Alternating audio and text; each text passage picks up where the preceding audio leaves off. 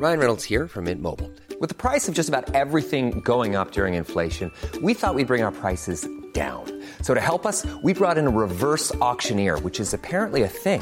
Mint Mobile unlimited premium wireless. Ready to get 30, 30, bit to get 30, bit to get 20, 20, 20, bit to get 20, 20, bit to get 15, 15, 15, 15 just 15 bucks a month. So, Give it a try at mintmobile.com slash switch. $45 upfront for three months plus taxes and fees. Promo for new customers for limited time. Unlimited more than 40 gigabytes per month. Slows. Full terms at mintmobile.com. Le point.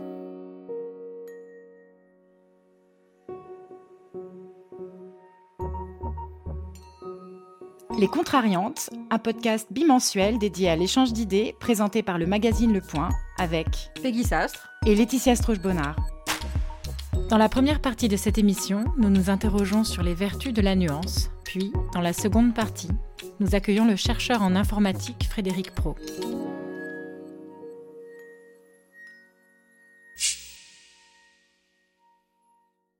Bienvenue chez Les Contrariantes, le podcast des idées élevées en liberté, une émission toutes les deux semaines, Peggy Sastre et moi-même commentons l'actualité puis débattons avec un invité. Bonjour Peggy. Bonjour Laetitia. Notre sujet du jour, faut-il être nuancé? Tout commence par un sentiment d'oppression. Si j'ai écrit ce livre, ce n'est pas pour satisfaire un intérêt théorique, mais parce que j'en ai éprouvé la nécessité intime. Il fallait nommer cette évidence. Dans les controverses publiques, comme dans les discussions entre amis, chacun est désormais sommé de rejoindre tel ou tel camp. Les arguments sont de plus en plus manichéens. La polarisation idéologique annule d'emblée la possibilité même d'une position nuancée. Nous étouffons parmi des gens qui pensent avoir absolument raison, disait naguère Albert Camus, et nous sommes nombreux à ressentir la même chose aujourd'hui, tant l'air est irrespirable. Ainsi s'ouvre le livre de Jean Birnbaum, directeur du Monde des livres, Le courage de la nuance, qui vient d'être publié au Seuil. Dans l'introduction de cet ouvrage, qui est en fait une galerie de portraits d'intellectuels, l'auteur regrette la polarisation du débat et la nécessité présente de devoir choisir son camp, une tendance stimulée, dit-il, par les réseaux sociaux. Il propose alors un éloge de la nuance, une radicalité qui consiste à, ouvrez les guillemets, se tenir sur la corde raide sans jamais rallier un camp, briser quelques non-dits et parfois trancher dans le vif pour susciter le débat, mais sans occulter tel aspect du réel, telle contradiction. Alors cette définition est un peu vague, mais on voit à peu près ce qu'il veut dire. Et je dois avouer que j'ai très longtemps partagé la position de Jean Birnbaum. J'ai longtemps pensé que la meilleure position dans un débat, c'est celle qui recherche le compromis, celle qui refuse les extrêmes, qui voit des arguments valides de part et d'autre. Alors je le pense toujours en partie, mais depuis quelque temps, je suis venue à douter de cette conviction. Je vais essayer de vous expliquer pourquoi rapidement. D'abord en revenant à la définition du dictionnaire. Qu'est-ce qu'une nuance? C'est, ouvrez les guillemets, chacun des degrés des tons différents d'une même couleur ou chacun des degrés intermédiaires entre deux couleurs. Par exemple, les mille nuances du soleil couchant. Or, il est indubitable qu'il existe des questions sur lesquelles la nuance n'est pas possible. Peut-on être nuancé sur la question de l'islamisme, sur la question de la peine de mort, ou encore sur celle de l'existence d'un racisme systémique ou de ce que nous appelons Peggy euh, et moi la politique identitaire qui nous vient des États-Unis Eh bien, je ne pense pas. Je pense qu'il existe des sujets sur lesquels on ne peut tout simplement pas être nuancé, sur lesquels il ne peut pas y avoir de bleu clair ou de bleu foncé. Par ailleurs, les figures que j'admire le plus, je pense à euh, au philosophe euh, britannique Roger Scruton, au philosophe euh, libano-américain Nassim Nicolas Taleb, et dans un tout autre registre Margaret Thatcher, ces figures n'ont absolument rien de nuancé, bien au contraire. Pour toutes ces raisons, et parce que le, le sujet est vraiment dans l'air du temps aujourd'hui, j'aimerais beaucoup creuser euh, la question avec toi, Peggy. Je suis stimulée, je suis stimulée de partout. je ne sais plus où en donner la tête. En fait, je te rejoins sur ce, que, tu dis. Je suis aussi sur cette pente. Et, moi, il y a notamment un, exemple qui, illustre bien un, moment où la, nuance est impossible, c'est les sujets scientifiques. et c'est un cas vraiment où, la, nuance, en fait, sous couvert de tolérance, est une stratégie de, louvoiement. Alors, le cas d'école, c'est vraiment l'opposition entre la biologie et la religion. Euh, il y a un livre qui a été euh, publié en 1999 en version originale de Stephen euh, Jay Gould, qui s'appelle Works of Ages, Science and Religion in the Fullness of Life, qui traitait de la, relation entre science et religion. Donc Stephen Jay Gould, c'est un paléontologue à Harvard, c'est un vulgarisateur hors pair, que je n'apprécie pas beaucoup. je, pose mon biais je n'aime pas trop, et c'est même, c'est même un euphémisme, parce qu'il a été plus que critique euh, sur l'application de la biologie au comportement humain, et il a été, il a été notamment, et c'est là, c'est pour ça que je lui en veux le plus, il a, il a été l'architecte de, la cabale euh, contre Edward Osborne Wilson quand il, a, quand il a fait paraître Sociobiologie euh, en 1975. Donc voilà, ça, ça, ça s'est dit. Donc son livre a été traduit l'année suivante, donc en 2000, aux éditions du Seuil, sous le titre Et Dieu a dit que Darwin soit. Science et religion, enfin la paix. Donc Gould, sa, grande théorie, c'est que la science et la religion sont en fait sont plus qu'irréconciliables, mais en fait elles occupent deux pans différents du, du, rapport au réel. Donc d'un côté il y a le jugement de fait, la science face au jugement de, valeur et aux principes et aux jugements moraux de la religion. Donc son grand, sa grande théorie, c'est le principe euh, de NOMA, donc qui est acronyme pour Non-Overlapping Magisteria, donc non-opiètement des magistères en bon français. Donc, dans son livre, Gould parle du, prétendu conflit entre science et religion, lequel n'existe que dans l'esprit des gens et dans les pratiques sociales, nullement dans la logique ou la visée propre de ces deux domaines entièrement différents et aussi essentiels l'un que l'autre. Et donc, selon, Gould, euh, le conflit entre science et religion est, je cite encore, le plus grand faux problème de notre temps, donc, qu'est-ce qu'un magistère et pourquoi est-ce que les, magistères de la science euh, et de la religion ne s'empiètent euh, n'empiètent pas? Un magistère, c'est un domaine qui a, ses, règles propres. Je cite encore Gould, la nase de la science, son magistère concerne le domaine empirique, en quoi consiste l'univers, entre parenthèses les faits, en quoi il fonctionne ainsi, entre parenthèses la théorie. Le magistère de la religion s'attache, lui, aux significations ultimes et aux valeurs morales. Donc selon Gould, le principe de Noma exige, de reconnaître que la religion ne peut plus dicter le contenu des conclusions factuelles relevant du magistère de la science, et que cette dernière, même à son mieux, n'induit pas de vérité morale. Donc pour résumer le, principe de Noma selon Gould, ça exige la séparation entre la factualité de la nature et la moralité humaine. Euh, donc selon lui, les deux camps ne s'opposent pas, celui de la, donc le, camp de la science et de la religion, et il va plus loin, il, dit, euh, là, je, je le cite pas, je le paraphrase, que les, les, deux seuls camps qui s'opposent, c'est celui des partisans du Noma et celui de ceux qui s'y opposent. Donc voilà, comme d'hab, Gould, si nos auditeurs ne, ne, ne, le connaissent pas, qui a effectivement beaucoup de qualités, notamment de, de, vulgarisateur, mais qui a aussi beaucoup de défauts, et là c'est un de ses plus gros défauts, c'est à la fois il nous fait le mi-chèvre, mi-chou, et en plus euh, celui qui a tout compris, mais tout le monde.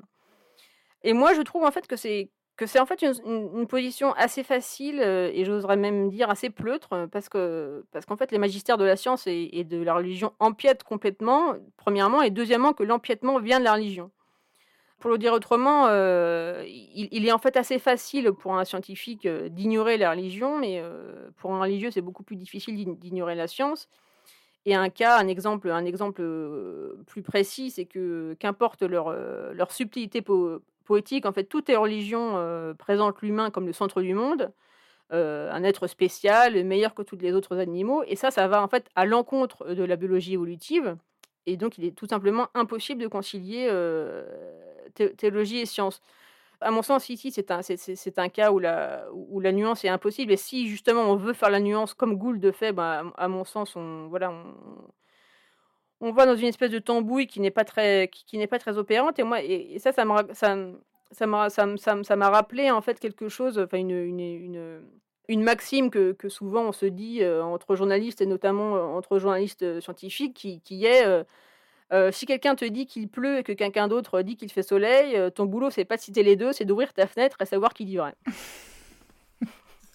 Mais, qu'est-ce que ce serait euh, concrètement aujourd'hui quelqu'un qui euh, prétend avoir une position nuancée entre euh, la science et la religion au sens large? Est-ce que tu pourrais donner un exemple? J'ai envie de dire toutes les religions, sauf l'islam, sont un peu sorties du débat, du débat public et je pense que c'est bien, en tout cas, moi, à, à mon sens, c'est bien.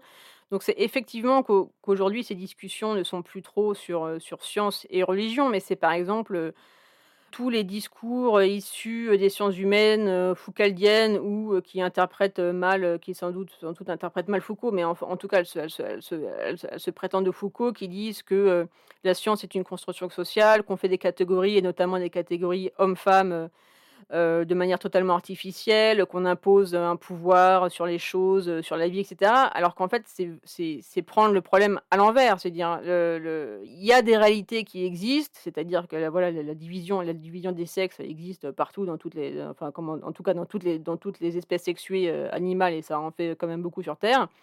Et ensuite, effectivement, le discours scientifique à poser des noms, des catégories, des façons de classer, de, des logiques, etc., sur cette réalité, mais qui préexistent en fait au, discours scientifique.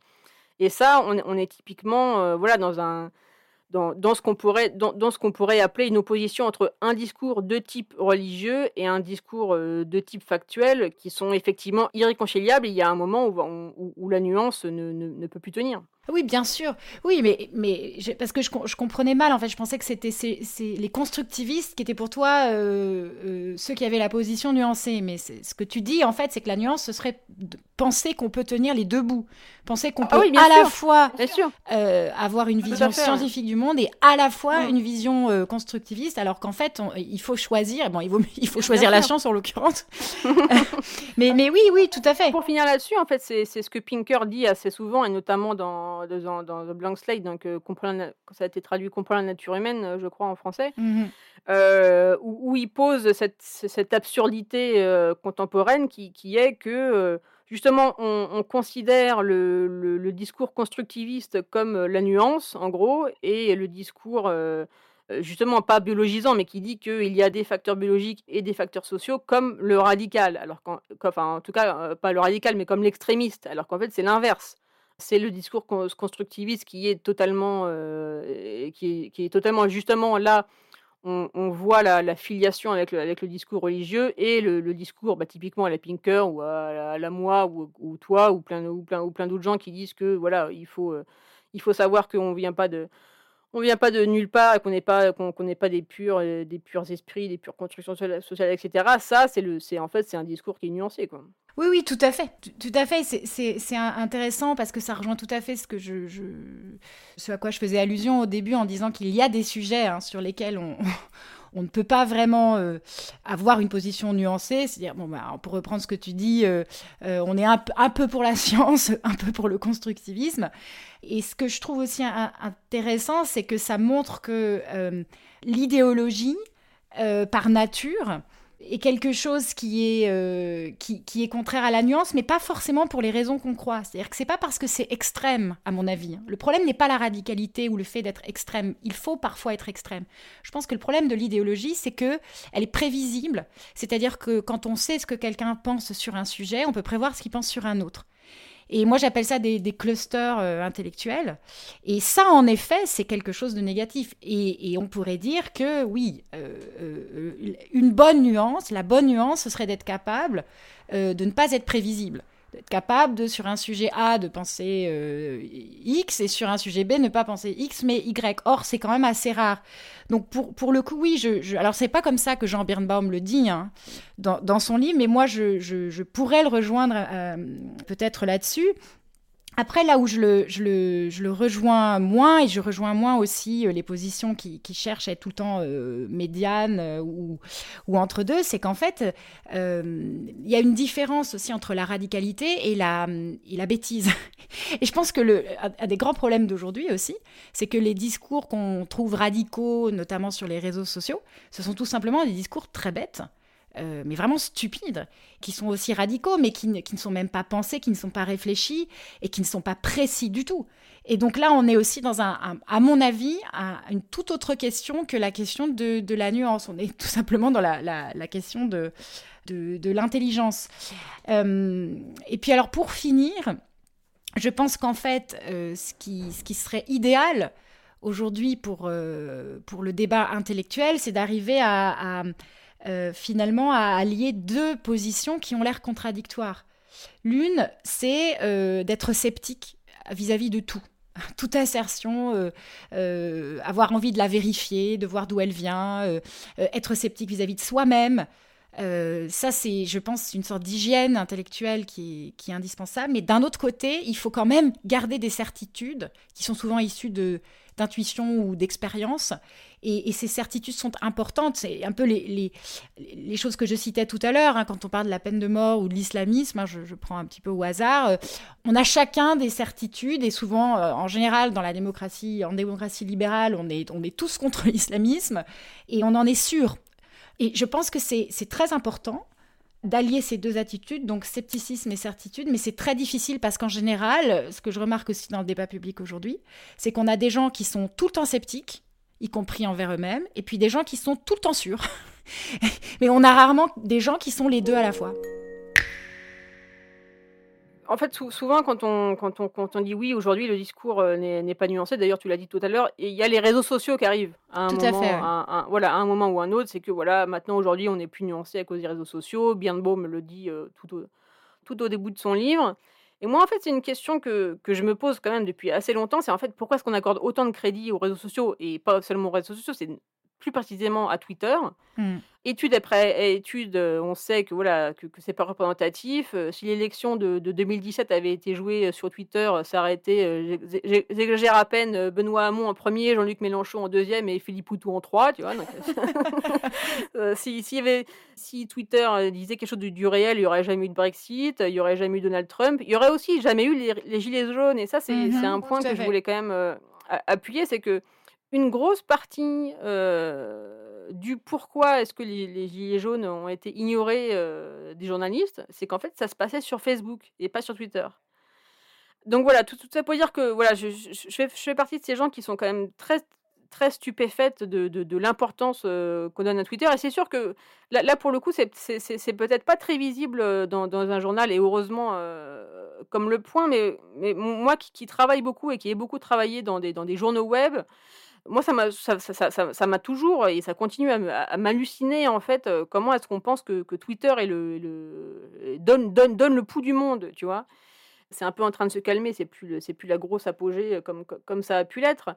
Mais voilà, tout, ça pour dire que dans, ces discussions sur oui, on est plus nuancé parce que les réseaux sociaux disent ci, disent ça, mais personne ne vous oblige à vous plier à ce discours qui n'est même pas un discours, qui est effectivement de la pure castagne.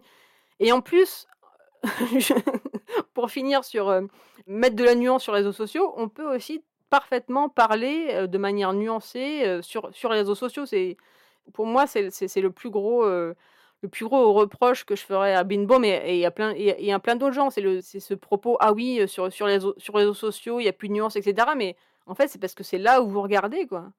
Pourquoi est-ce que vous, voilà, pourquoi est-ce que vous vous accordez, vous accordez de l'importance, voilà, aux gens qui se castagnent et tout? Il y a plein de choses qui se passent sur les réseaux sociaux. Et là, vous êtes les, en gros, les seuls responsables à accorder ou non de l'attention à ça, quoi. Oui, et puis je pense qu'il faut accepter euh, la castagne euh, dans les débats. Si on ne l'accepte pas, oui, euh, bien sûr. Bah, moi, moi, enfin, je l'ai souvent dit, mais je ne suis pas sur Twitter parce que justement, je, mhm. je, je ne sais pas discuter comme ça, et mhm. j'ai besoin aussi de voir les gens ou de les entendre vraiment quand je discute avec eux. Donc, je, mhm. ça ne me correspond pas du tout. Après, voilà, il y a des gens qui trouvent leur compte. Euh, mais c'est vrai qu'il y a une focalisation de la sphère médiatique sur Twitter parce que, euh, comme il le dit d'ailleurs lui-même d'une façon assez euh, naïve au début du livre, au début il trouvait Twitter très sympa, il pouvait discuter avec des gens, c'était fabuleux. Et puis bon, au bout d'un moment, les gens ont commencé à devenir agressifs. Ouais, à critiquer. Beaucoup de journalistes ont ce discours-là, c'est genre ah c'était super Twitter, je pouvais en gros dire ce que je voulais dire et puis un jour on m'a critiqué. Oui, c'est ça. Et puis surtout, euh, euh, je, pense qu'il faudrait distinguer le fond et la forme, même si c'est artificiel. Mm. Euh, c'est que la radicalité dans le fond, il faut l'accepter. Je, je, pense que un des problèmes, et c'est ce que tout à l'heure ce que je voulais dire aussi en parlant de la bêtise, c'est la radicalité dans la forme. Euh, c'est que euh, bon, quand les gens sont impolis en disant des choses stupides euh, et qui sont pas, pas bien écrites avec des fautes partout, c'est sûr qu'on n'a on n'a pas vraiment l'impression de d'avoir un débat civilisé. Mais si on regarde notre histoire intellectuelle, on voit des tas de débats entre des idées très très très opposées. Hein, bien sûr. mais c'est vrai entre des gens qui se parlaient de façon à peu près courtoise, qui se disaient du monsieur, madame. Et, et voilà, j'ai l'impression que ça rejoint aussi la difficulté à manier la langue. C'est-à-dire que si on, on- on manie bien la langue et qu'on sait, di- on sait dire des choses assez perçantes, on n'a pas besoin de crier ou d'insulter les gens, on Mhm. peut dire les choses très calmement.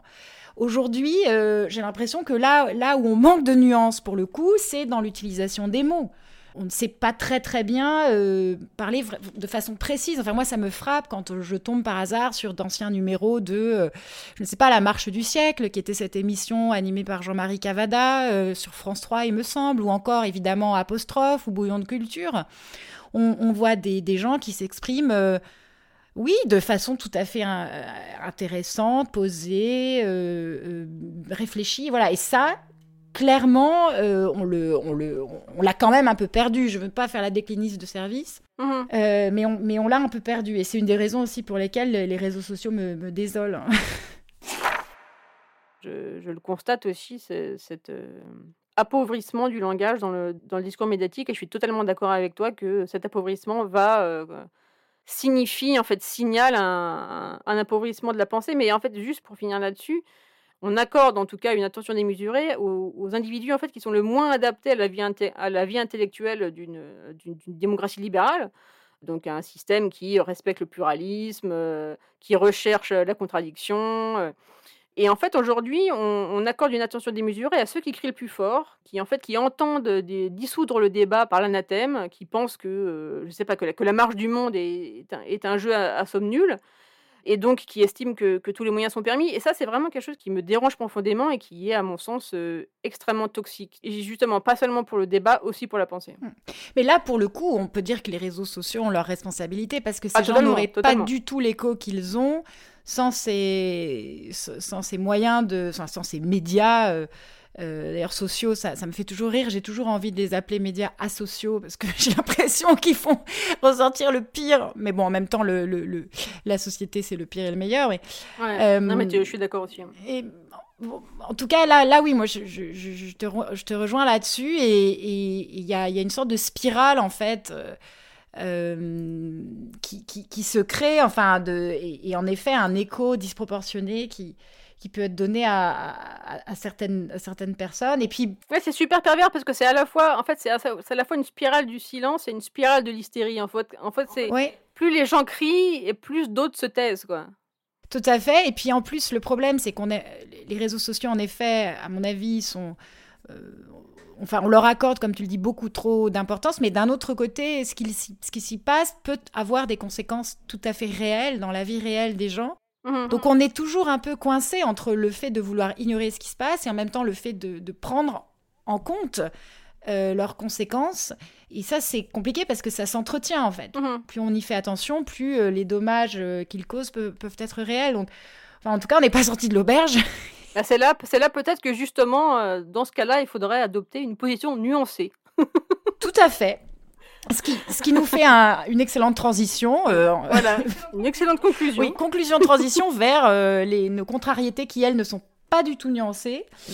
Euh, et, et je vais commencer par la, la mienne très rapidement. En fait, la mienne, c'est plutôt une espèce de, de- de désolation face à l'é- à l'état euh, eh bien de, la France et de l'état du Covid en France et l'échec total de la campagne de vaccination dont nous avons déjà parlé hein, euh, dans ce podcast. Euh, on est reparti pour une sorte de nouveau euh, confinement. Enfin, plutôt vous êtes reparti parce que moi, je, suis à Londres.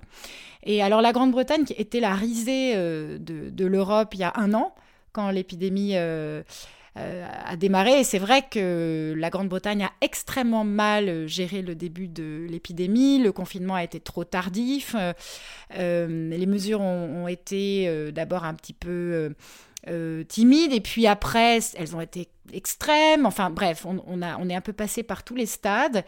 Mais la campagne de vaccination est une véritable réussite. Euh, j'ai un, voisin qui a 41 ans, qui s'est fait vacciner il y a trois semaines déjà, qui n'a, pas de, conditions euh, médicales particulières hein, qui euh, euh, faire qu'il, soit prioritaire. Donc voilà, il est juste euh, sur la liste. Euh, je me demande parfois si je ne serais pas vaccinée euh, avant ma mère. Et voilà, enfin tout ça est à la fois très bien pour moi, hein, tant mieux. Euh, mais en même temps, je, je- je regarde la, la- la France avec une forme de, de, tristesse. Et puis je n'arrête pas de penser aussi au fait qu'au début de l'épidémie, notre président de la République, Emmanuel Macron, euh, nous a dit que nous étions en guerre. Eh bien, je me dis que si nous étions vraiment en guerre, aujourd'hui, nous serions donc euh, annexés, occupés ou quoi d'autre. Bah, c'est un peu l'histoire de la France dans les guerres dans les guerres récentes, non? Oh là là, arrête. Pour continuer un peu sur la ligne un peu, un peu scientifique et, médicale, en tout cas, moi, ma contrariété euh, concerne ce qui se passe au JAMA. Donc, le JAMA, c'est le, je vais encore avec mon merveilleux accent euh, anglais, le Journal of the American Medical Association. Bravo. Donc, c'est bravo. Euh, donc, c'est ce qui s'y passe depuis fin mars. Donc, Howard Boschner, qui était rédacteur en chef, a été placé en congé administratif donc le 25 mars, suite à une controverse qui a été suscitée par un podcast sur le racisme en médecine. Et ce podcast était animé par le, le rédacteur en chef adjoint de la revue, qui s'appelle Ed Livingstone. Donc c'est très drôle, c'est Dr Livingstone, moi ça me, fait rire. Qui est chirurgien et spécialiste notamment de chirurgie bariatrique. Donc le podcast a été retiré, c'est impossible, c'est impossible d'y accéder. Donc je m'excuse auprès de mes auditeurs que j'ai mal fait mon travail parce que je n'ai pas écouté le podcast, mais c'est impossible. Il, n'existe plus, de, il a été effacé de la surface de la Terre. Donc Livingstone a démissionné, euh, Boschner pardon, a publié des excuses en ligne, donc ces excuses, là je les cite. Euh, les commentaires faits dans le podcast étaient inexacts, offensants, blessants et incompatibles avec les normes du JAMA. Euh, rebelote sur James Madara, qui est directeur de l'Association médicale américaine, qui est, l'association qui publie la revue. Lui aussi, il s'est platement excusé. Donc, tout le monde a peur. Qu'est-ce qui s'est passé d'affreux dans ce podcast? Donc le podcast a été publié le, est sorti le 24 euh, février. Et il a été, il a été présenté dans un tweet, hein, encore une fois on parle de Twitter, euh, comme euh, aucun médecin n'est raciste, alors comment peut-il y avoir un racisme structurel dans les soins de santé?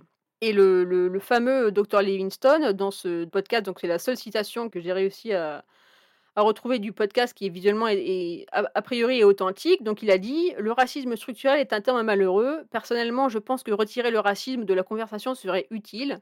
Beaucoup d'entre nous, donc beaucoup d'entre nous, beaucoup de, médecins, sont offensés par l'idée que nous soyons racistes. Donc dans le podcast, il était, il était en discussion avec euh, Mitchell Katz, qui est président euh, du New York Health and Hospitals et qui est rédacteur en chef, ou lui aussi rédacteur en chef adjoint du JAMA, mais euh, spécialisé dans, dans la médecine interne. Donc Cass n'était pas d'accord. il disait que le racisme existait, devait être éliminé. Livingstone disait que les problèmes étaient davantage liés au statut économique qu'au racisme. Voilà une discussion totalement, normale. Mais non, en fait, il y, a des gens qui se sont considérés extrêmement, comme disait Bochner, offensés et blessés par, ces propos. Ils ont, sorti une pétition sur change.org. Donc la, la, pétition été organisée par l'Institut pour l'antiracisme dans la médecine a été signé au moment de la démission et de, la mise à pied des, deux, des deux rédacteurs en chef et rédacteurs en chef adjoint a été signé par 7000 personnes. Donc la pétition demandait une enquête sur Boschner, une restructuration de l'équipe éditoriale du JAMA et la programmation de réunions publiques avec, je cite, des patients du personnel de santé et des alliés noirs, indigènes et de couleur. Donc, ça a fait l'objet le 25 mars d'un article dans, le New York Times où donc la journaliste Apurva Modavili citait des, médecins qui, étaient à l'origine de la pétition. Donc, il y en a une qui s'appelle donc le docteur Brittany James, qui est noire, qui exerce dans le South Side de Chicago et qui, qui est une des initiatrices de la pétition. Elle dit Ce n'est pas seulement que ce podcast est problématique, c'est qu'il y a une longue histoire documentée de racisme institutionnel au JAMA. Donc il y a une autre, une autre docteure, elle aussi euh, femme et noire, euh, qui est médecin urgentiste à New York, qui s'appelle Uche Blackstock. Elle dit ce podcast n'aurait jamais dû avoir lieu, ce tweet n'aurait jamais dû avoir lieu, le fait que ce podcast ait été conçu, enregistré et posté est inadmissible. Et elle ajoute, c'est ça, le, c'est ça le, la cerise sur le gâteau, je pense que cela a causé une quantité incalculable de souffrance et de traumatisme aux médecins et aux patients noirs, et je pense qu'il faudra beaucoup de temps à la revue pour guérir euh, cette douleur. Et donc là, en fait, on en revient à ce que je disais plus haut. On est en fait face à des gens qui sont, qui sont à mon sens, proprement inadaptés à la vie sociale et, voilà, et, la discussion que demande, que demande en, général une démocratie libérale et en particulier le, le, débat scientifique, parce que on peut considérer que, que la notion du, du, racisme structurel ou institutionnel, comme on dit, est un tabou, mais en fait, si les, si les scientifiques ne peuvent pas titiller les tabous, alors qu'ils peuvent le faire. Quoi? Eh bien, personne, parce que c'est le ticket d'entrée dans la discussion. Vraisemblablement, si tu n'es pas d'accord avec le concept, tu ne peux pas, euh, tu ne peux pas entrer dans la discussion. Moi, je, je trouve c'est atterrant. J'ai une phrase de Jean-François Revel qui me vient à l'esprit. Alors, peut-être je l'ai déjà citée. Excusez-moi si c'est le cas. Mais c'est quand il écrit euh, L'idéologie, c'est ce qui pense à votre place. Et on est vraiment là aujourd'hui. C'est-à-dire que ces gens ne pensent pas. Ils ont des concepts qui pensent qui viennent en grappe et qui Bien sûr. et qui qui s'associent les uns aux autres tout seuls. Euh, le réel n'existe plus. Euh, euh, enfin, c'est complètement délirant.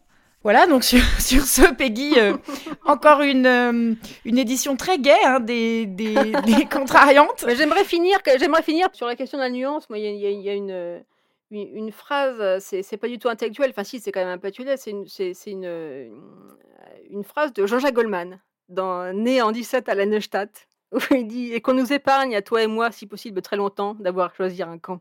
Pas mal. Bon, bah alors si on fait des concours de citations, j'en ai une là. Alors, c'est celle de Nietzsche qui dit euh, Malheur à moi, je suis nuance. Et ça, c'est très. C'est un peu énigmatique, hein, comme souvent chez Nietzsche, mais c'est. Ça fait penser. Voilà, donc euh, sur ce, hein, on va passer à, à la deuxième partie. Euh, nous accueillons aujourd'hui le chercheur en informatique Frédéric Pro.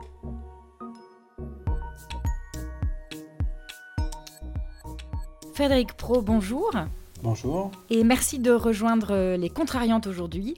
Je laisse Peggy vous présenter. Frédéric Pro, euh, vous êtes euh, maître de conférence en informatique à l'université Grenoble-Alpes au sein du LIG, donc, qui veut tout simplement dire le laboratoire d'informatique de Grenoble. Parmi vos spécialités, on compte la théorie des langages de programmation, la confidentialité et l'intelligence artificielle, c'est sur ce sujet que vous aviez signé en mai 2018 une tribune dans Le Point où vous jugiez très durement le rapport de Cédric Villani, qui était à l'époque député En Marche de l'Essonne, un rapport qui avait été mandaté par le Premier ministre, là, encore de l'époque, Édouard Philippe, et qui entendait, entre guillemets, donner un sens à l'intelligence artificielle.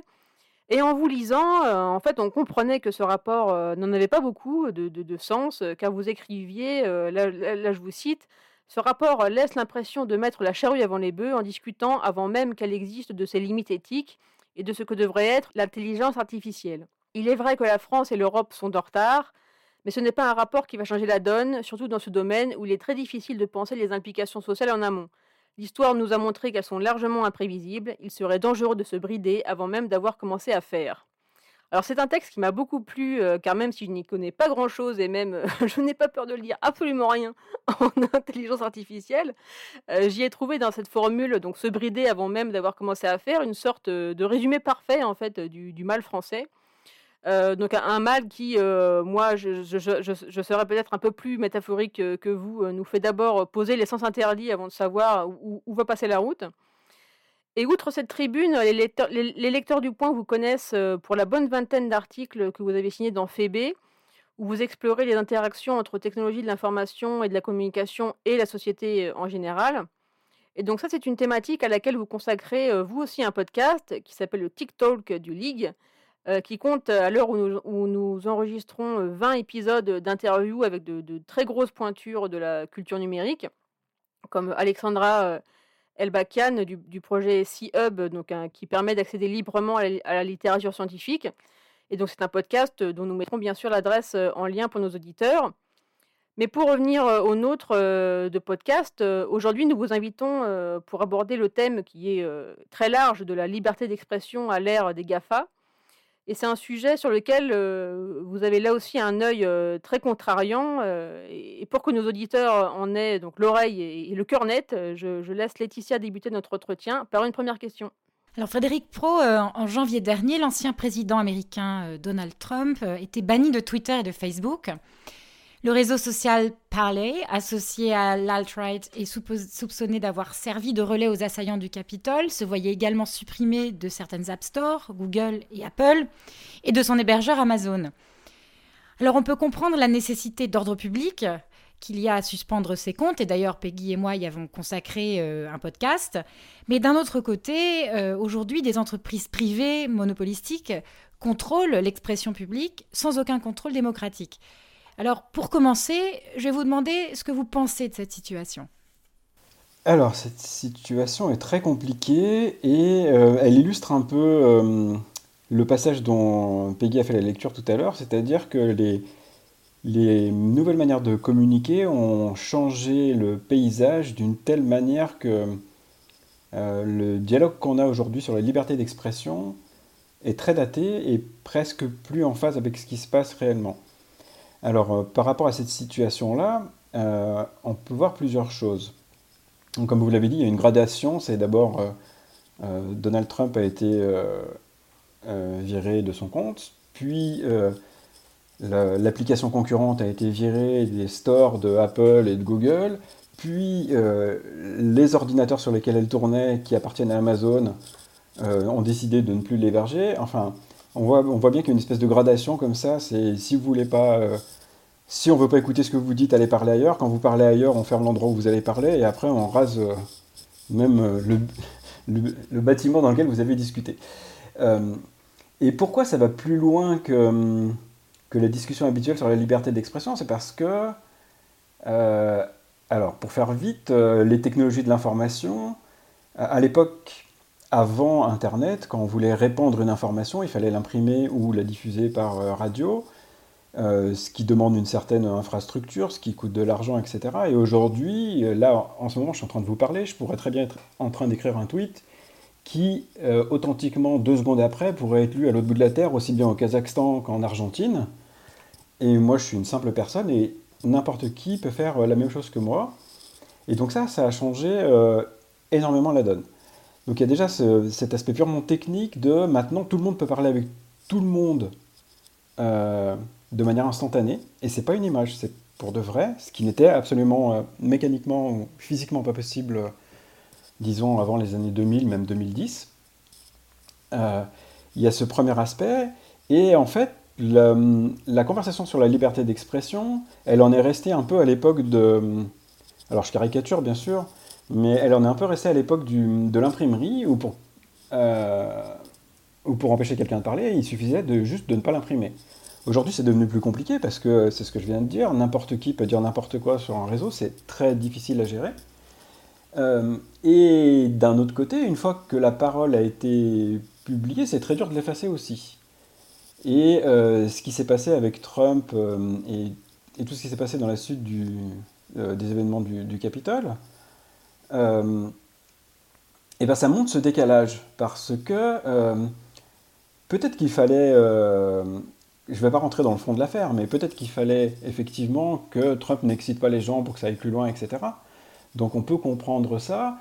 La manière dont ça s'est déroulé, en fait, elle est plus loin parce que Trump, en ayant été euh, excommunié de Twitter, c'est aussi tous les tweets légitimes qu'il a fait avant qui ont disparu. Euh, et ça, c'est différent que de dire vous n'avez plus le droit de vous exprimer pendant un certain temps, le temps que euh, les, choses se calment, ce qui peut être compréhensible, mais complètement effacer tous ces tweets. Alors, c'est pas que je sois son supporter ou quoi que ce soit, mais il a quand même été président et il s'est quand même servi de Twitter pour avoir des résultats diplomatiques, je sais pas, quand il, discutait avec la Corée du Nord, etc., sur des sujets très sérieux. Et donc, le, on peut euh, quand même argumenter du fait que ces tweets appartiennent... Alors, ils n'ont pas été disparus, hein, parce qu'il y a la librairie du Congrès qui les enregistre automatiquement, mais euh, on voit bien que euh, empêcher quelqu'un de s'exprimer sur Twitter, c'est plus que ça, puisque en fait, ça efface l'historique de tout ce qu'il a dit, et qui, a priori, était légitime. Donc ça, pose ce premier problème. Et le problème, pourquoi je vous avais parlé de l'imprimerie, etc. avant, c'est parce que c'est lié à cette idée qu'on a de la liberté d'expression, c'est que soit quelqu'un imprime, et puis euh, jusqu'au moment où, alors, je sais pas, on décide que ce qu'il a dit ne doit pas être imprimé. Et, mais en fait, on va dire que hum, la manière de, de, censurer le discours ou de gérer la liberté d'expression, on peut euh, le dire d'une manière ou d'une autre, suivant comment on l'entend, euh, était très brutale. C'était soit on vous publie, soit vous passez à la télévision, soit vous passez pas à la télévision. Euh, soit votre livre est publié, soit il n'est pas publié. Mais en fait, aujourd'hui, on peut faire des choses beaucoup plus subtiles que supprimer tous les tweets de Trump. et vraisemblablement, enfin, plus que vraisemblablement, les, réseaux sociaux utilisent déjà ces possibilités. C'est ce qu'on appelle le shadow banning, c'est-à-dire c'est pas parce que moi j'écris un tweet que euh, n'importe qui peut le voir. d'une certaine manière, ce tweet, il est géré par euh, la plateforme. Alors, je, parle toujours de Twitter, mais vous pouvez instancier ça sur Facebook, Instagram, TikTok, euh, le réseau social de votre préférence.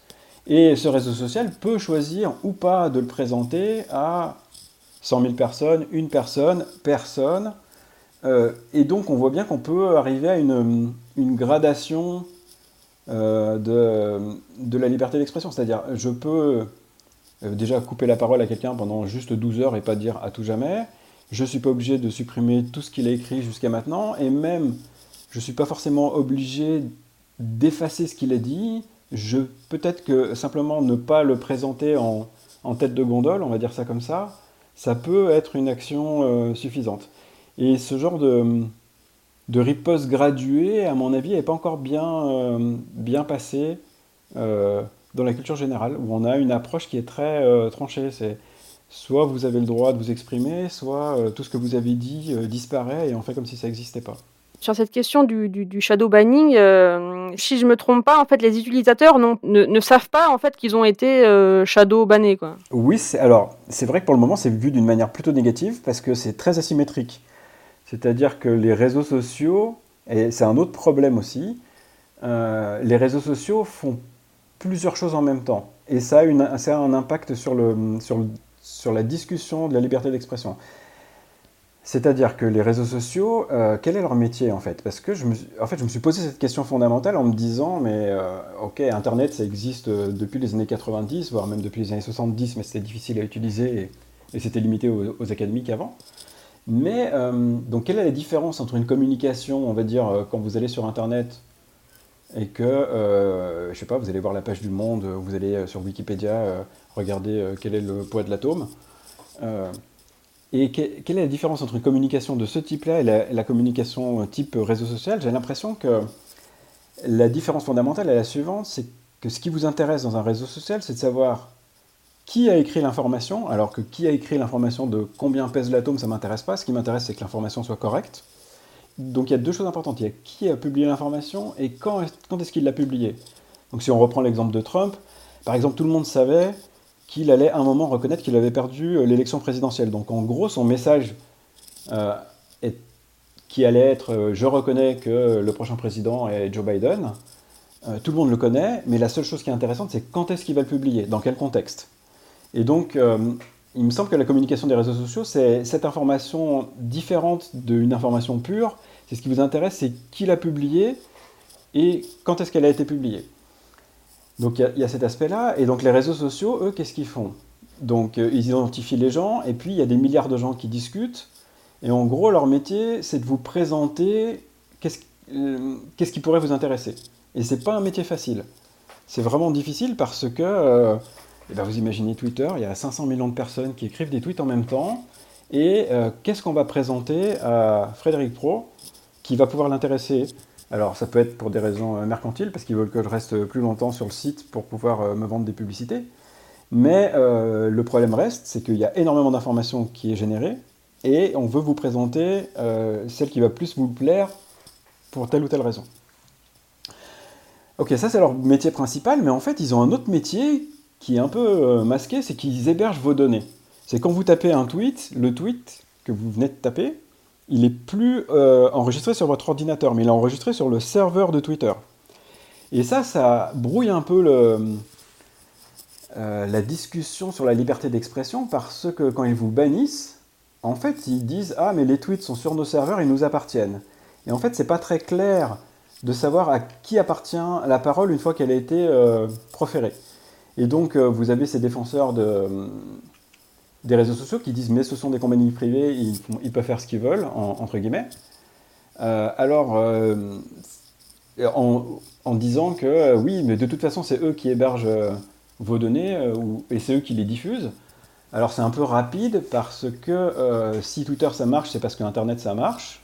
Et Internet, c'est une somme de technologies qui ne sont pas dues qu'à Twitter.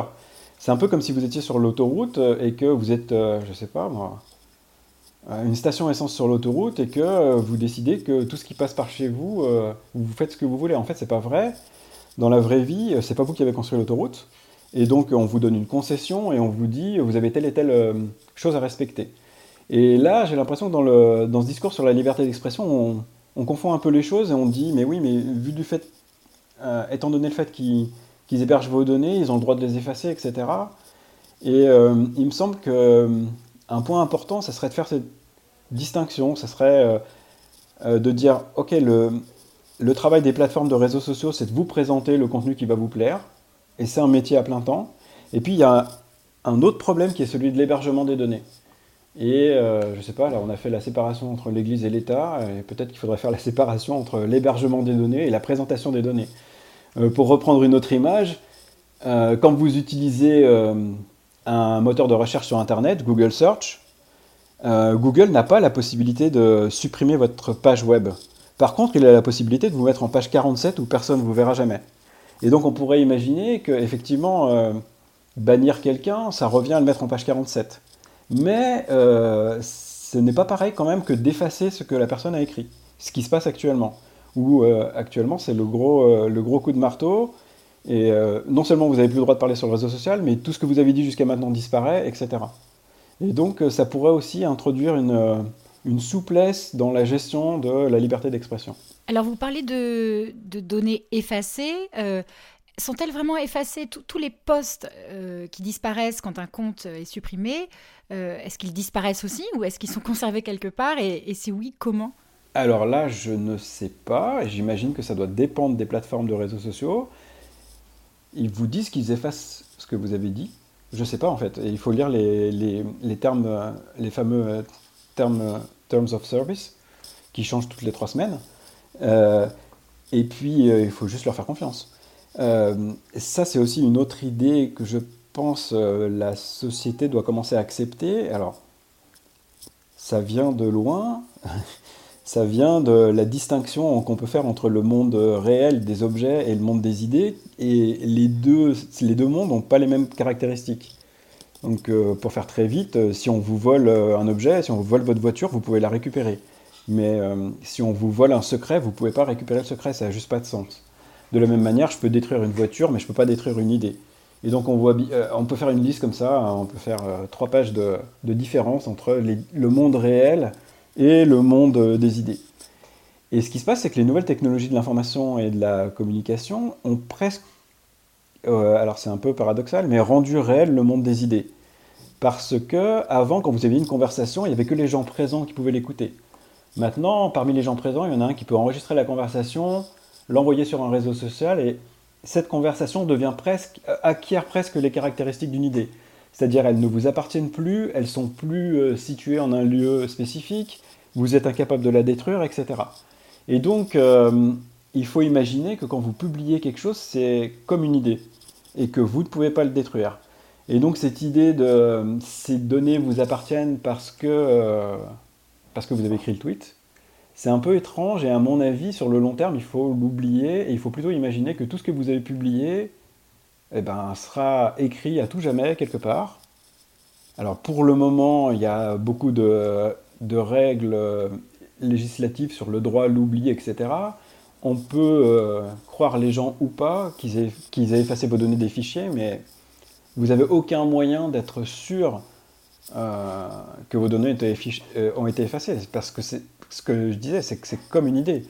À la limite, quand vous faites une saisie, euh, quand vous saisissez quelque chose, enfin j'imagine la police saisit de la drogue, elle peut détruire la drogue et on peut, comment dire, constater que la chose a été détruite. Maintenant, qu'est-ce que ça veut dire qu'effacer des données? Dans un monde où on peut partager les données de manière aussi facile, euh, c'est ces fameux scandales où euh, vous avez les photos de telle célébrité euh, qui est dans une position compromettante et qui veut les supprimer du réseau, c'est juste impossible. Vous pouvez les supprimer à chaque fois qu'elles apparaissent sur un serveur, mais jusqu'au jour où ça arrive à un serveur dans je sais pas quel pays où vous n'avez aucun contrôle, et voilà, c'est... Donc, je ne sais pas si on peut croire déjà les, les plateformes de réseaux sociaux quand ils disent qu'ils suppriment vos données, et de toute façon, euh, il faut plutôt agir comme si on ne pouvait pas supprimer les données. C'est plutôt comme ça que je verrais. Et inversement, en, fait, à qui appartiennent euh, les propos que nous écrivons dans, je sais pas, dans, un mail ou, sur les réseaux sociaux? Et pourquoi est-ce que nous ne pouvons pas justement les conserver euh, puisque nous en sommes les auteurs? Euh, alors ça, je pense que ça va évoluer, parce qu'il y a déjà des, des propositions pour décentraliser l'hébergement des fichiers.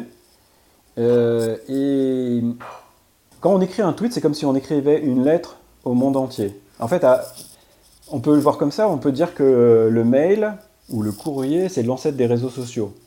C'est-à-dire que dans un courrier, effectivement, il y a l'information et puis il y a qui, qui vous l'a envoyé et quand. Donc vous avez euh, ces, points essentiels. Et à la limite, vous devez imaginer, à mon avis, la bonne manière de l'imaginer, c'est que quand vous écrivez un tweet, c'est comme quand vous écrivez une lettre à quelqu'un. Cette lettre, elle est partie, elle est plus chez vous, vous n'avez plus de contrôle dessus. Et donc, c'est. Euh, j'ai l'impression que euh, ça ne vous appartient plus. Alors, ça rend logique le fait de dire que les tweets ne sont pas éditables, etc. Et même si vous pouvez effacer un tweet, quelqu'un a pu en faire une capture d'écran et puis il vous le ressort plus tard, mais à ce moment-là, vous n'avez aucun contrôle si ce capture d'écran il était modifié, etc.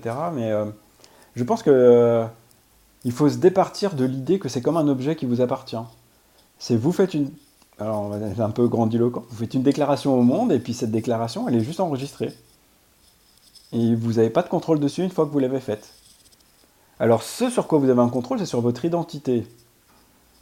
Et euh, c'est-à-dire vous n'êtes pas obligé d'écrire sous votre vrai nom, euh, qu'on pourrait appeler votre nom euh, numéro de sécurité sociale, qui est le nom par lequel l'État vous identifie.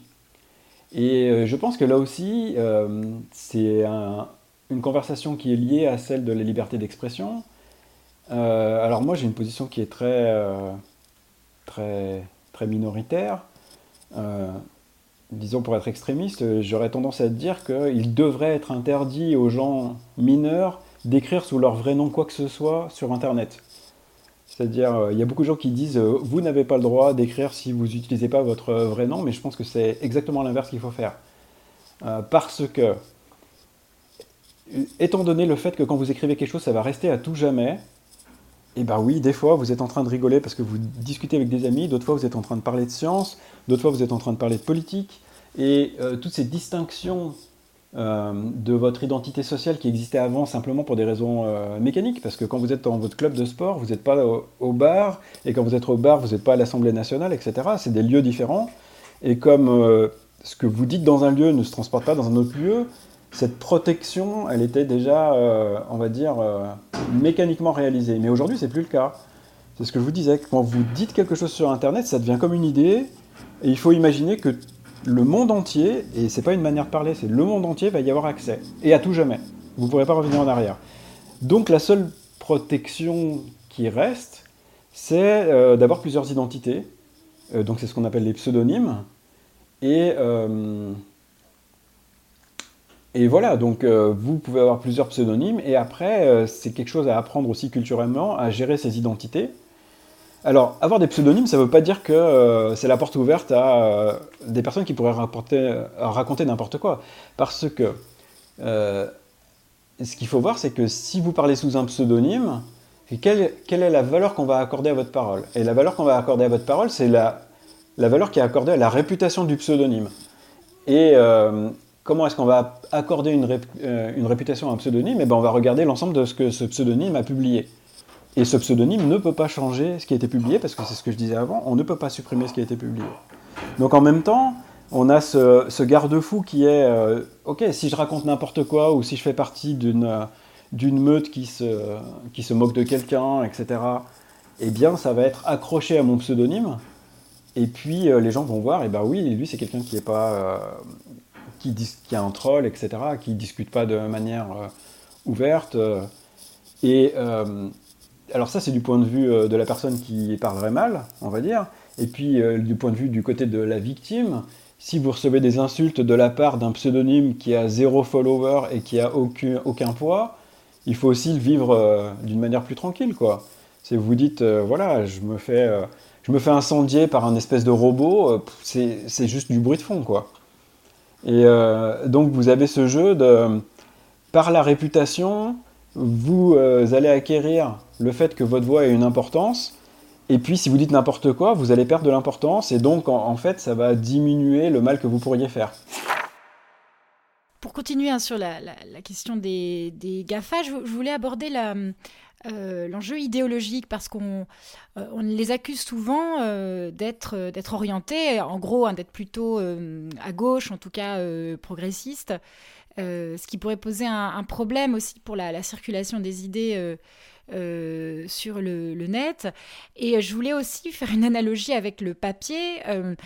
il est quand même très rare que des imprimeurs et des diffuseurs euh, refusent d'imprimer, de diffuser des livres pour des raisons idéologiques. Euh, l'éditeur, au contraire, évidemment, le peut. Euh, le problème des réseaux sociaux, c'est que on a l'impression qu'ils jouent ce triple rôle. Ils sont à la fois des, imprimeurs, des diffuseurs des éditeurs, et donc ils peuvent faire des choix qui ont des conséquences beaucoup plus lourdes hein, que s'ils n'étaient que de simples éditeurs. Est-ce que vous êtes d'accord avec cette comparaison? Avec, euh, euh, avec le, monde du papier Et est-ce que ça veut dire aussi que la révolution numérique, elle est bien plus forte finalement que la, que la révolution de l'imprimerie? Alors moi, je pense que la révolution, de, la révolution numérique est largement plus forte que la révolution de l'imprimerie, qui a déjà conduit à la guerre de 30 ans, à la Westphalie, euh, au, protestantisme, c'est-à-dire que ça a complètement changé la face du monde. juste le fait de pouvoir imprimer, diffuser la Bible et que les gens la lise, on va dire, en direct plutôt que filtrée par un clergé. Donc euh, ça, c'était juste une... Alors, il n'y avait pas que ça, bien sûr, mais euh, c'est quand même un facteur majeur de l'évolution euh, vers la modernité, de pouvoir diffuser le savoir et que les gens y aient accès en parallèle. J'ai l'impression que les industries enfin, la numérisation ou la virtualisation, je ne sais pas comment on peut dire, ou la digitalisation, c'est encore un cran au-dessus euh, parce que on change de culture, c'est-à-dire que eh, voilà, pendant, pour aller très vite, pendant presque toute l'existence de l'humanité, ce qui existait, c'est la culture orale, et donc euh, quand euh, voilà, une des caractéristiques de l'être humain, c'est qu'il accumule de l'information au cours des générations, ce que font pas les animaux, c'est-à-dire qu'un ornithorynque il y a 200 000 ans, c'est le même qu'un ornithorynque aujourd'hui, mais pas chez les êtres humains. Pourquoi? Parce qu'on accumule l'information, et la majeure partie du temps, on a accumulé l'information euh, de manière orale. Et donc, euh, il n'y a pas besoin d'être euh, un chercheur en, psychologie évolutive pour voir que la manière dont sont filtrées les informations, c'est les gens se racontent des histoires et puis les histoires les plus, les plus intéressantes surnagent. Donc, on a un espèce de filtre comme ça qui se fait au cours du temps, qui a un filtre qui est lié à la culture orale. Ça change quand on a la culture écrite. Donc quand on se met à écrire, euh, au début écrire c'était dur, là les gens ils gravaient des morceaux de pierre, donc euh, avant d'écrire un morceau, euh, n'importe quoi, il faut être sûr que ce qu'on va écrire c'est intelligent, et donc ça met en place la, fonction éditoriale, c'est-à-dire qu'avant d'écrire, on se pose, on réfléchit, on se réunit, et puis une fois qu'on est sûr que ce qu'on va écrire est important, on le couche sur le papier, et donc voilà, c'est plutôt, on est en train de sortir de cette civilisation parce que euh, alors après, il y a d'autres. Euh, l'imprimerie, c'est un raffinement. Euh, moi, je le vois comme un raffinement de, la culture écrite. Et j'ai l'impression que la culture digitale est quelque chose qui est un peu différent, un, un mélange de des cultures qu'on avait précédemment, c'est-à-dire que on a un on peut publier de l'information beaucoup plus facilement que pour l'écrit. C'est-à-dire n'importe qui avec un smartphone peut faire un podcast, peut écrire un livre, le diffuser dans le monde entier de manière instantanée. Donc on n'a pas cette barrière technologique de euh, je vais euh, réfléchir très fort avant d'écrire quelque chose, parce que de toute façon, euh, on peut passer notre journée à écrire. Et puis, contrairement au livre, si j'ai écrit une bêtise dans un livre, je ne peux pas récupérer tous les livres que j'ai diffusés et puis dire attendez, page 27, il faut barrer la ligne 12 et remplacer ce mot par ce mot. Actuellement, vous pouvez. Vous écrivez un blog et vous vous rendez compte que vous avez écrit une bêtise, vous pouvez directement euh, corriger la bêtise, ce qui n'était pas le cas avant. Et donc il y a une facilité, euh, et puis vous n'êtes pas obligé d'écrire, vous pouvez faire euh, des clips TikTok qui sont compréhensibles, y compris par quelqu'un qui ne parle pas votre langue.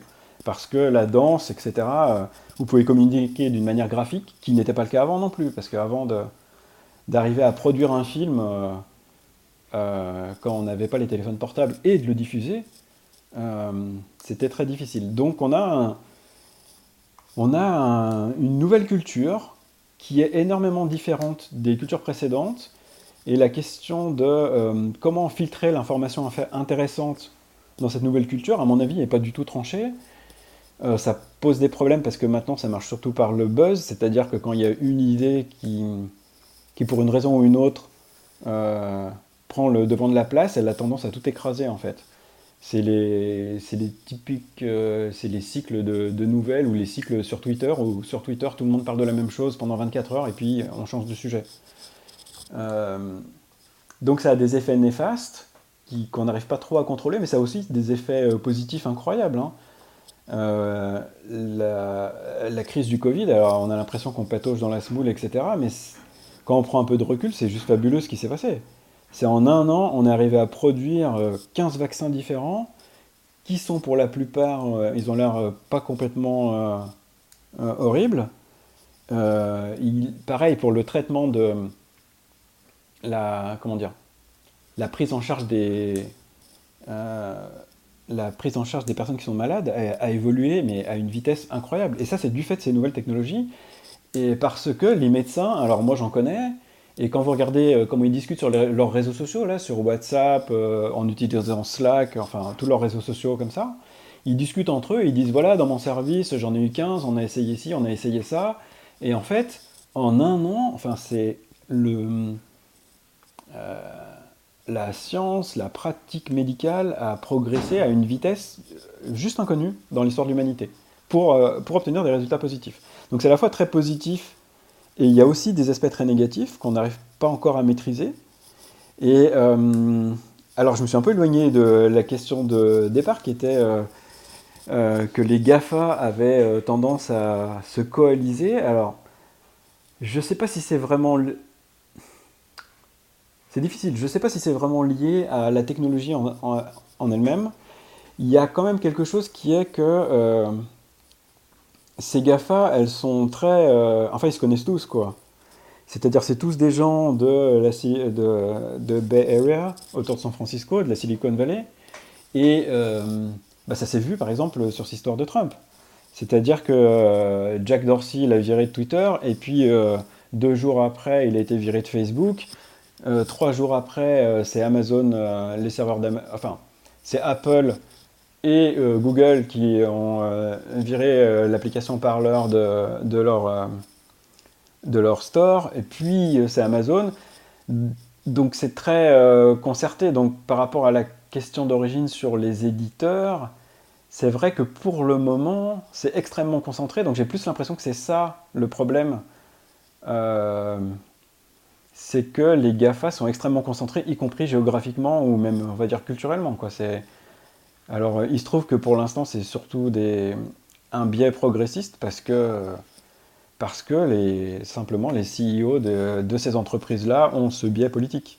En fait, les réseaux sociaux sont des, sont, des, sont, des monopoles, euh, on pourrait dire. Est-ce que c'est justement la raison euh, pour laquelle ils peuvent se permettre de, contrôler euh, nos propos? Et si oui, comment est-ce qu'on pourrait résoudre ce problème? Alors, je pense que les réseaux sociaux, là, ils sont en train de manger leur pain blanc, tout se passe bien, et que leur position de monopole, c'est quelque chose d'assez transitoire.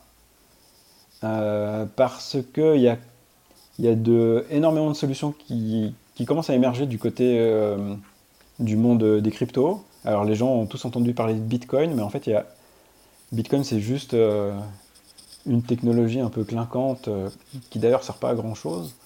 Euh, mais il y a énormément de promesses de décentralisation des applications. Et je ne suis pas persuadé que dans 10 ans, on a encore Facebook, Twitter et Instagram qui tiennent le haut du pavé. Donc sur ça, je suis moins... C'est vrai qu'aujourd'hui, ils ont un peu une position de monopole. Mais euh, c'est un peu comme quand la Russie dit euh, qu'elle va plus euh, amener de gaz à l'Europe. À ce moment-là, l'Europe dit ah, Ok, je vais me diversifier, puis je vais récupérer du gaz ailleurs. Et finalement, ils ont perdu leurs moyens de pression. Et là, j'ai l'impression que c'est un peu ce qui se passe avec les réseaux sociaux actuels, c'est-à-dire qu'ils brandissent la menace de l'exclusion.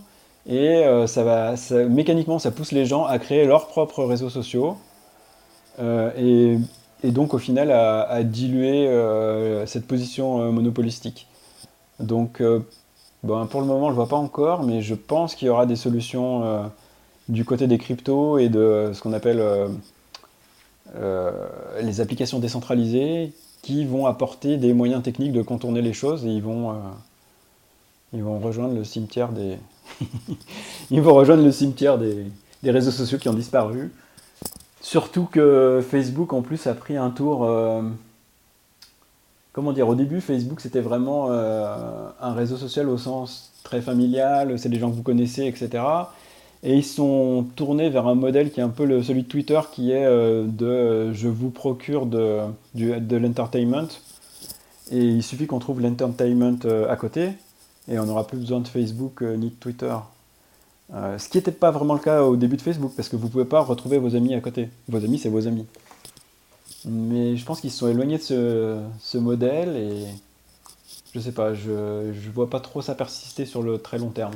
Alors si on vous entend bien, finalement, euh, il faut comprendre que tous les propos qu'on laisse, qu'on va laisser sur les réseaux sociaux, sur Internet en général, ne, ne disparaîtront jamais vraiment.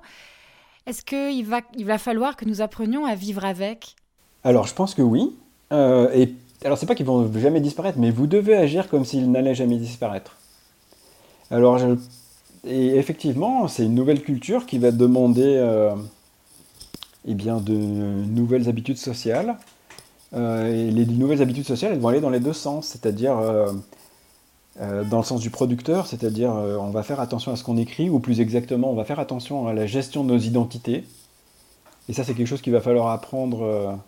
Ben voilà, ça fait partie de l'apprentissage, comme on apprend à lire, on apprend les règles de la politesse, on apprend les règles du code de la route, et puis on va apprendre que quand on dit quelque chose sur Internet, cette chose-là, elle peut ressortir. Donc on va faire plus attention à ce qu'on dit. et puis d'un autre côté aussi, on va peut-être être euh, du côté du juge, un peu moins euh, méchant, euh, parce que tout le monde a été jeune, tout le monde a dit des bêtises à un moment donné, ou tout le monde a le droit de changer d'avis aussi, et ça sert à rien de vous ressortir un tweet d'il y a 5 ans, alors que vous avez expliqué depuis 25 fois que vous avez changé d'avis, et de continuer à dire mais si, si, votre vrai vous, c'est ce tweet-là que vous avez fait le 12 janvier 2007 à 23h, et de vous le ressortir indéfiniment. Et on voit déjà un peu les prémices de ce genre de, culture qui se met en place, parce que par exemple, il y a des choses comme euh, euh, euh, qu'est-ce qui est vécu comme un péché dans les réseaux sociaux? Et par exemple, le, fait, ce qu'on appelle le doxing, c'est-à-dire le fait de révéler l'identité de quelqu'un qui publiait sous, sous pseudonyme, c'est universellement mal vu. C'est-à-dire, on peut être de l'extrême gauche ou de l'extrême droite, euh, et alors, euh, bien sûr, les gens d'extrême gauche vont peut-être des fois essayer de doxer des gens d'extrême droite et inversement. mais euh, dans le discours moral, les gens le prennent très très mal. Et quand on dit. enfin, c'est très disqualifiant de dire cette personne a révélé l'identité de telle autre personne. Eh bien, la personne qui a révélé l'identité va en payer le prix fort sur sa réputation. Et, donc, petit à petit, j'imagine qu'il y a des us et des coutumes comme ça qui vont se mettre en place. Alors moi, je donne beaucoup de cours en ligne euh, du fait de la crise du Covid, et j'ai vu à quelle vitesse, donc là c'est en une petite année, les gens se sont adaptés, le fait, le, d'avoir des cours, euh, c'est-à-dire au début on avait euh, les personnes qui suivaient votre cours, elles étaient en train de monter dans un train, on entendait la porte des trains qui se ferme, etc. Enfin, j'ai eu droit à tout, et ça a très nettement disparu sans avoir besoin de faire la grosse voix ou quoi que ce soit, c'est les gens s'habituent et s'approprient le, style, ou pas s'approprient le style, de créer le style. Et je pense que ça va se faire sur les réseaux sociaux aussi. Quand les gens euh, vous ressortiront un tweet d'il y a 8 ans euh, où euh, vous étiez en train de dire n'importe quoi parce que vous étiez complètement éméché dans une soirée, etc. Et puis les gens vont dire bah oui, c'est comme ça la vie. Et... Mais ça, je pense pas que ça passera par la législation. Effectivement, ça passera par, par l'acceptation du public qui, pour l'instant, n'est pas encore bien à la page. C'est-à-dire, quand vous voyez un, tweet, c'est quelque chose qui est écrit, et on a presque le réflexe de lui apporter, euh, comment dire, de, voir ça comme un texte écrit, comme de la même manière qu'on était en train de lire l'Encyclopédia Universalis il y a 30 ans. C'est-à-dire, ah, comme c'est écrit, on, y fait beaucoup plus attention. Alors que si quelqu'un dit une bêtise, ça a beaucoup moins de portée. Mais je, je pense que en fait, bien sûr, c'est un tweet, c'est écrit, mais en fait, c'est presque c'est la même chose que du langage parlé. Et on devrait y accorder la même importance euh, euh, d'un point de vue moral, presque. Parce qu'il y a des. Taper un tweet, ça prend authentiquement 1,5 secondes. C'est pas comme quand vous avez euh, publié un livre qui a été édité, lu, relu 15 fois avant d'être publié et vous êtes en train de dire, euh, je sais pas quoi, je vous fais une théorie sur les germes là.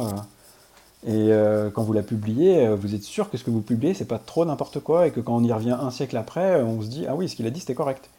Mais en fait, on a une espèce de révérence envers l'écrit qui date de notre ancienne culture, qui est la culture de l'écrit, euh, qui, à mon avis, devra, doit évoluer avec euh, la culture digitale.